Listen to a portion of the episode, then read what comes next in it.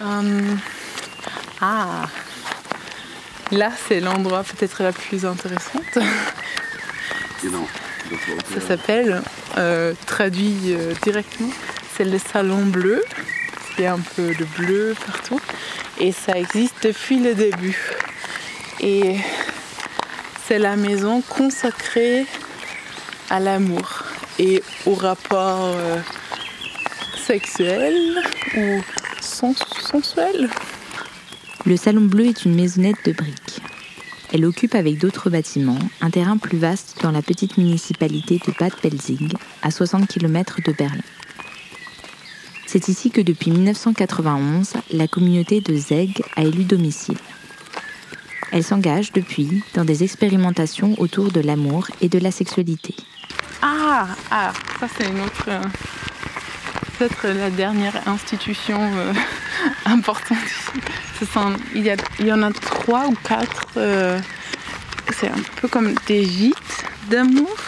Ça fait comme ça. Donc c'est aussi surtout pendant les festivals, mais aussi après, avant, que tu peux y aller avec quelqu'un qui te plaît et tu peux passer la nuit là-dedans. Et c'est très beau, surtout le matin quand le soleil entre. Et c'est aussi un peu pour protéger cette rencontre de deux personnes ou de trois personnes.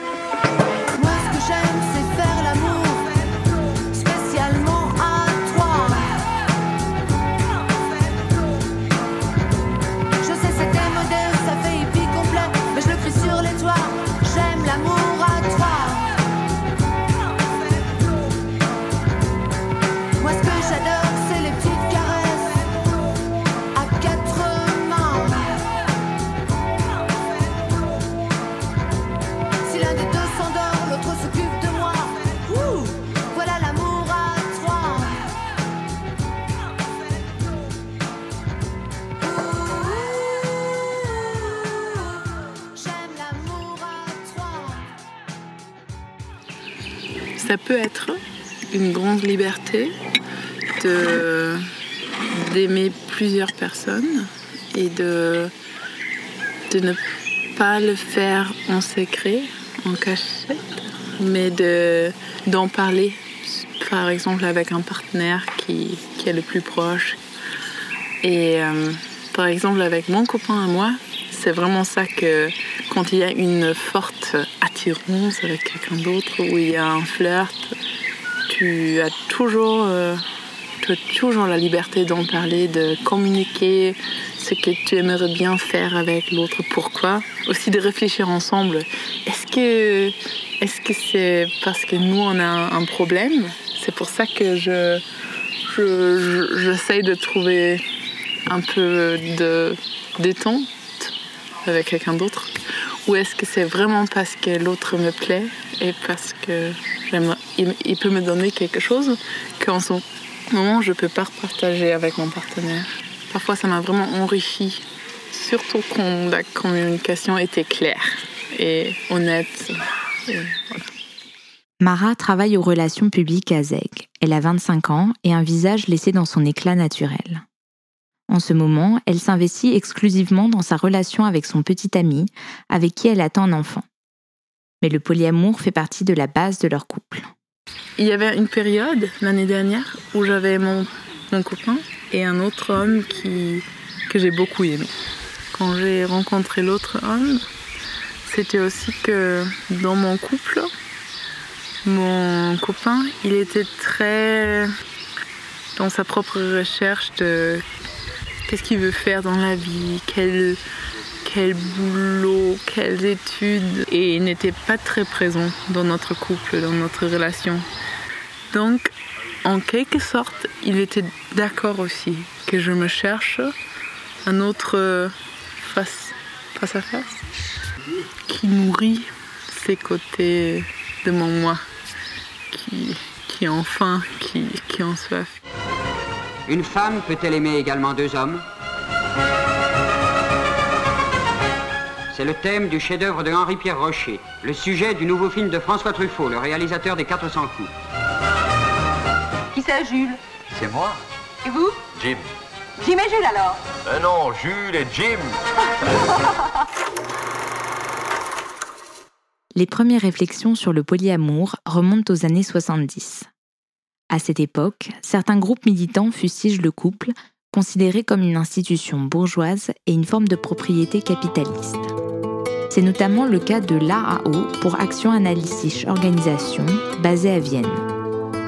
L'un de ses membres actifs, le sociologue Dieter Doom, est l'une des têtes pensantes, bien que controversée, de la communauté ZEG.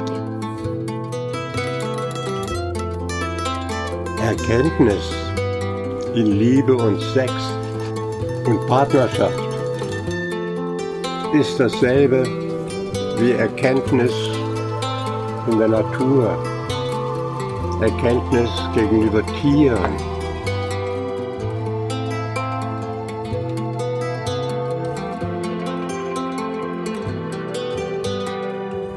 Ils fondent en 1983 un collectif d'une quarantaine de personnes qui décident de s'installer dans la forêt noire pour expérimenter des nouvelles formes de communication et de relations.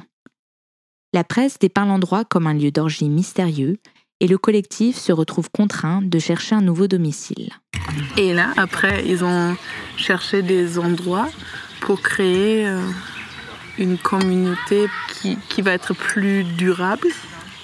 Et on a trouvé cet endroit ici, pas trop cher, parce que c'était les années 89, c'était l'Est, et les autres venaient de l'Ouest. Ils avaient un peu d'argent. Et après, ils ont, ils ont mis beaucoup, beaucoup de temps et d'énergie, de ressources dans cet endroit ici pour créer un centre où l'amour, la sexualité, le corps, les émotions auront plus de plus d'espace. C'est une toute autre vision de l'amour qui était enseignée auparavant dans ce lieu, puisque le terrain qu'occupe Zeg est un ancien camp d'entraînement de la Stasi, la police secrète est-allemande, où les espions apprenaient à séduire les femmes politiques du bloc de l'Ouest. De cette époque, ne reste que la rigueur de l'organisation à l'allemande. Oui, c'est bien organisé, surtout pour la cuisine. Par exemple, tout le monde est dans un groupe, euh, un de cuisine. Bon, c'est pas une très bonne traduction, mais c'est ça. Il y a cinq ou six. Une fois par semaine, tu, tu dois soit cuisiner, soit faire la grande vaisselle après ou avant. Et, euh, et chacun a aussi un boulot qui est le ménage quelque part sur le terrain. Mais ça, ce sont des boulots qui sont pas payés. Et sinon, si tu travailles pour la communauté, je crois que tu, as, tu auras 15 euros par heure. La communauté compte une quinzaine de salariés. La majorité s'occupe de l'organisation des ateliers et des festivals autour des thèmes de la communication, du polyamour ou du tantra. Il y a aussi une éducatrice pour la Kinderhaus, la maternelle, des jardiniers pour le potager, un modèle d'ailleurs remarquable de permaculture qui fournit 60% de la consommation en fruits et légumes de la communauté. Ceux qui ne travaillent pas pour Zeg ont généralement un travail à l'extérieur pour pouvoir payer les 550 euros de loyer mensuel requis pour vivre sur place. Ici aussi, c'est souvent le cas que l'homme travaille à l'extérieur parce qu'il gagne plus d'argent à l'extérieur. Et beaucoup de femmes travaillent encore ici, font des, les, tâches de ménage avec les enfants aussi. Et là, il faut vraiment en discuter encore et encore et encore. Mais c'est aussi un phénomène sociétal. Même si le couple est ici analysé, discuté, décortiqué, l'égalité des genres, elle, ne semble pas complètement achevée. Mara raconte par exemple que sa mère avait renoncé à vivre à Zeg, car il y a une dizaine d'années, la venue d'une femme seule avec enfant était mal vue. Et les stéréotypes genrés ne sont pas uniquement présents dans le domaine domestique. Avec beaucoup d'hommes et de femmes que je connais, et ça m'étonne que c'est toujours le cas en 2018, les hommes trouvent une autre femme avec laquelle ils couchent ensemble, ils ont une vie sexuelle très très riche, très voilà tout ce qu'ils peut-être ils ne trouvent pas dans leur relation. Et la femme trouve un autre homme avec qui elle construit et crée aussi une relation assez intime. C'est incroyable qu'il y a toujours cette dynamique entre homme et femme. Et je voudrais bien que mon enfant peut grandir dans un monde où il n'y a plus une telle socialisation qui, te dirige dans cette direction-là ou cette direction-là, mais qui te laisse plus de liberté. Moi, j'ai très très peur d'habiter seule avec mon copain et l'enfant. Parce que j'ai déjà pu observer chez d'autres couples que cette forme de vivre ensemble fait très souvent qu'on tombe dans des, dans des vieux clichés, dans des dynamiques où l'un euh, se comporte comme sa mère et l'autre se comporte comme son grand-père. Et euh, quand il n'y a... Et ça c'est, ça, c'est très important pour moi. Quand il n'y a pas de, de gens, d'amis autour qui te disent ce qu'ils pensent, ce qu'ils voient, ce qu'ils perçoivent, tu as très peu de chances de changer ces comportements, de te rendre compte de ce que tu fais dans le couple. Il y a deux groupes ici qui se voient tous les matins à 7h30, je crois, pendant une heure. Et ils s'appellent euh, Groupe de recherche euh, pour l'amour. Donc, ils parlent vraiment de leur relation, de leur sexualité, de leur intimité, et les autres euh, te donnent vraiment leur avis.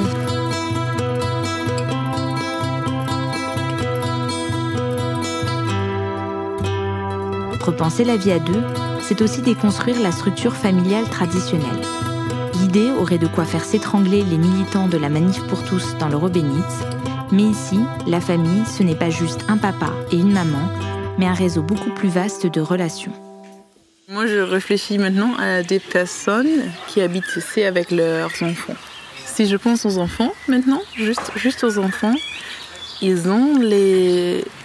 Pour la plupart des enfants, ils ont encore les, les deux parents qui sont pas toujours en couple, mais souvent. Et après, ils ont beaucoup d'autres gens qui sont des, des amis ou des. En allemand, je dis souvent comme un, port aussi. Si les enfants sont le bateau, ils ont aussi d'autres ports pour y aller et ils y trouvent euh, d'autres réponses, surtout quand les parents sont chargés jusque-là et n'ont pas de capacité. Parmi les autres grands concepts en matière de relations que Zeg essaye de déconstruire, il y a celui de la monogamie dans le couple. Dans les contes, ils s'aimèrent et vécurent heureux. À aucun moment, il n'est question de cabane au fond du bois où on se retrouverait à trois. Alors comment faire pour gérer cette jalousie presque instinctive? Dans l'histoire du tech, la jalousie, au début, pendant les années 70, 80, la jalousie, c'était vraiment le tabou. On n'a pas du tout reconnu qu'il y a la jalousie dans la vie. Donc, je suis très très contente qu'aujourd'hui on parle de la jalousie. Et, euh, et là, euh, qu'est-ce que moi je fais quand je suis jalouse J'essaye de, d'entrer en contact le plus vite possible avec mon copain, oui, ou, ou avec l'autre homme, de, dire et en ce moment ça fait vraiment du mal et je suis super jalouse. Je ne peux pas vraiment t'expliquer pourquoi. Qu'est-ce qu'on pourrait faire pour que je peux plus me, je peux me détendre et toi tu peux en profiter de ces moments-là. C'est super essentiel que toutes les parties qui sont dans la polyamorie respectent euh, les autres relations. Par exemple, quand une femme, et c'était souvent le cas pendant l'été dernier, quand une femme euh, désire l'homme avec qui je suis, je souhaiterais qu'elle parle avec moi avant de de l'embrasser avant de coucher avec lui, qu'elle cherche aussi le contact, avec moi. Et pas du tout pour, euh, pour demander mon permis, ma permission, mais plutôt pour euh, dire ton copain. Euh, il me plaît beaucoup et j'aimerais bien être avec lui, le, le connaître un peu. Est-ce que est-ce que c'est d'accord pour toi? Je l'aime. Elle m'a donné la joie. Et puis je te rencontre. Tu me plais aussi, je t'aime aussi. J'ai de la joie pour vous deux. Le bonheur, ça s'additionne. Au fond, ça te plaît d'avoir deux femmes. oui, peut-être. Mais je ne l'ai pas cherché. Nous, on ne se verra pas souvent. C'est vrai, mais quand on se voit, c'est bien. Et après, on peut y penser. La clé de voûte d'une relation polyamoureuse réussie serait donc la communication. Zeg s'efforce d'ailleurs de créer et tester de nombreux outils pour apprendre à mieux communiquer. Il y a par exemple un, un tool en anglais. En, en allemand, c'est forum. Tu, tu as un cercle et euh, c'est lui ou celle qui, qui a quelque chose à partager avec la communauté euh, va au milieu et euh, essaye de s'exprimer. Ça, ne doit pas être toujours avec des mots, mais aussi avec euh, des gestes ou avec, juste avec une émo émotion. Et après, tu as aussi du feedback des autres, des miroirs. C'est en allemand le mot qu'on a choisi. Et des gens qui, qui t'ont observé, qui, ont ressenti quelque chose, te, te disent ce qu'ils ont vu. Et peut-être souvent, il y a des solutions qui s'ouvrent après. Parce que tu le partages, les autres te voient, et après, ça crée aussi beaucoup de confiance. Les forums sont réservés aux membres de la communauté et devenir membre nécessite de passer par un long processus administratif. Première étape, suivre 5 semaines de cours dont le coût s'élève à 1500 euros. Puis, rester en tant que saisonnier l'hiver ou l'été. Ensuite, et uniquement si la communauté est d'accord, vivre un an sur place. Et enfin, seulement après cette année, la communauté délivre ou non son sésame d'entrée. Je, je, crois, moi, je suis un peu, un peu critique parce que je trouve que ça coûte beaucoup, beaucoup, d'argent déjà pour rester ici pendant quelques semaines. Et euh, quand tu es très jeune, quand tu n'as pas encore vraiment trouvé ton chemin, ton parcours, tu n'es pas si bienvenu ici, comme si tu étais déjà quelqu'un bien installé, tu as une bonne idée de ce que tu veux, de ce que tu peux apporter aussi à la communauté. Et quand tu arrives en tant que jeune, euh, 19 ans, 20 ans, tu, as cette envie, cette énergie de bouger des choses, de créer quelque chose de nouveau, de changer ce que tu n'aimes pas trop ici. Et les, les plus anciens, ils protègent ce qu'ils ont créé. Je crois que c'est un conflit euh, central entre les jeunes et les, les anciens. Mara voudrait d'ailleurs fonder une communauté qui intégrerait davantage les jeunes générations et en particulier les enfants. Elle partage ce projet avec ses colocataires et il recherche actuellement un lieu où s'établir, toujours à Bad Belzig, pour rester quand même en lien avec Zeg. Des communautés comme celle de Zeg seraient un modèle de société difficilement applicable à une plus grande échelle. Néanmoins, elles ont le mérite d'exister pour nous ouvrir une fenêtre de réflexion. Peut-être que chaque couple devrait toujours réfléchir à, cette question est-ce que on est bien comme ça? Est-ce que on a vraiment choisi de vivre la monogamie ou de la polyamorie Ou est-ce qu'on fait l'un ou l'autre parce que l'environnement fait ça? Ou parce que les parents ont toujours vécu comme ça. Et j'aimerais bien aussi que mon enfant va dans une école où il y a une grande diversité, où il n'y a, a pas seulement les enfants qui ont deux parents, mais de dire oui, il y a, il y a autant de formes d'aimer, d'être ensemble, qu'il y a des, des hommes et des femmes. C'était Microcosme, des reportages en immersion dans les sous-cultures.